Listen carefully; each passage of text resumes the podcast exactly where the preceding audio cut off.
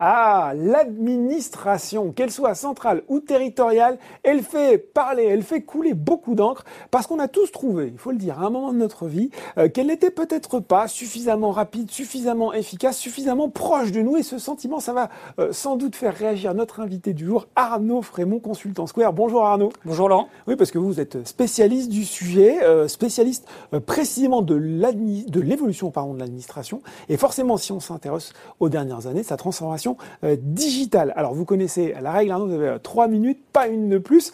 et quand on préparait cet entretien, vous m'avez dit que contrairement à ce qu'on peut penser, peut-être parfois avec un petit peu de mauvaise foi, l'administration, elle avait beaucoup changé ces 15-20 dernières années. En quoi ont consisté rapidement ces changements?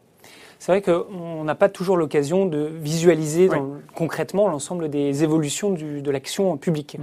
Euh, et comme le disait une note de la Fondation Jean Jaurès, euh, réformer l'État, c'est un processus permanent. Donc il y a eu beaucoup de choses qui ont été faites en effet dans les 15 dernières années, mais on sent une accélération depuis 2017 en particulier, avec la création de la DITP, de la DINUM, un ensemble d'agences qui permettent de repenser et d'utiliser beaucoup plus euh, de, nouvelles, de nouveaux paramètres, par exemple les sciences comportementales et cognitives, le design Euh, aujourd'hui, les attentes des, citoyens ont changé. Mmh. Euh, on demande beaucoup plus de proximité, de simplicité, de clarté, mais aussi d'être plus impliqué dans cette action-là. Et on voit différents changements qui ont été déjà opérés par l'administration fiscale, notamment avec le prélèvement à la source, mmh.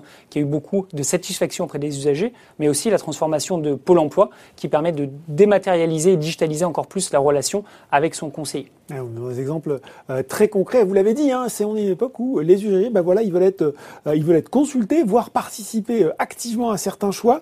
Il y a aussi un souci de transparence de l'activité publique, de l'action publique. J'imagine, vous l'avez un peu dit, hein, que ces ils sont aussi au cœur de cette transformation et qu'ils sont pris en compte.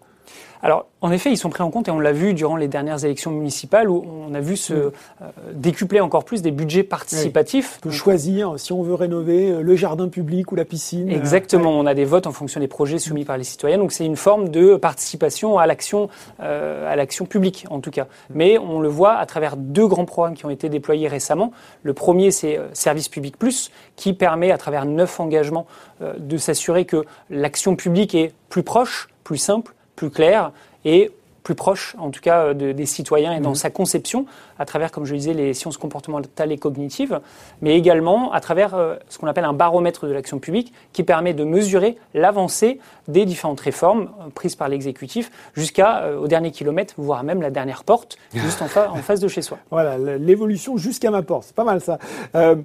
parmi aussi les, sujets qui font débat, et notamment en France, débat récurrent, hein, c'est de savoir finalement par qui doivent être assurées certaines missions de service public est-ce que c'est toujours par l'administration ou est-ce que c'est, ça peut être par certains acteurs privés? Comment se situe ce débat aujourd'hui? C'est un débat très actuel et on, l'a hein. vu dans les derniers mois, notamment à travers la crise sanitaire ou notamment à travers un partenariat euh, entre Doctolib et, l'administration qui permet de faire la prise de rendez-vous pour la vaccination, mm. mais également le recours à différents grands cabinets pour organiser la logistique vaccinale. Donc parfois, et certains collectifs d'acteurs publics estiment qu'il y a peut-être trop de privés dans l'État. Après, l'État ne peut pas tout euh, quand on reprend la formule, la formule euh, célèbre.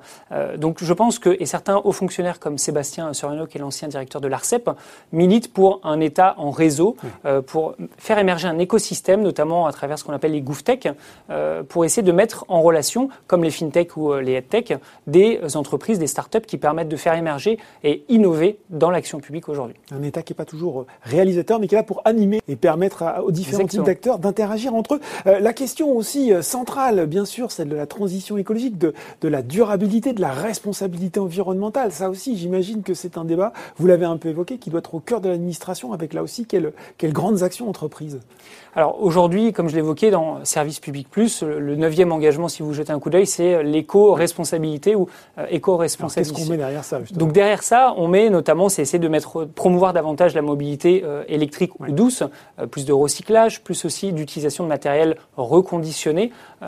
donc c'est un ensemble d'actions qui sont mises en place aujourd'hui par les différents agents publics mm. et qui permettent de rentrer pleinement dans cet enjeu de transition énergétique. Après, c'est encore pas suffisant. Il y a encore un pas important à faire par les acteurs publics.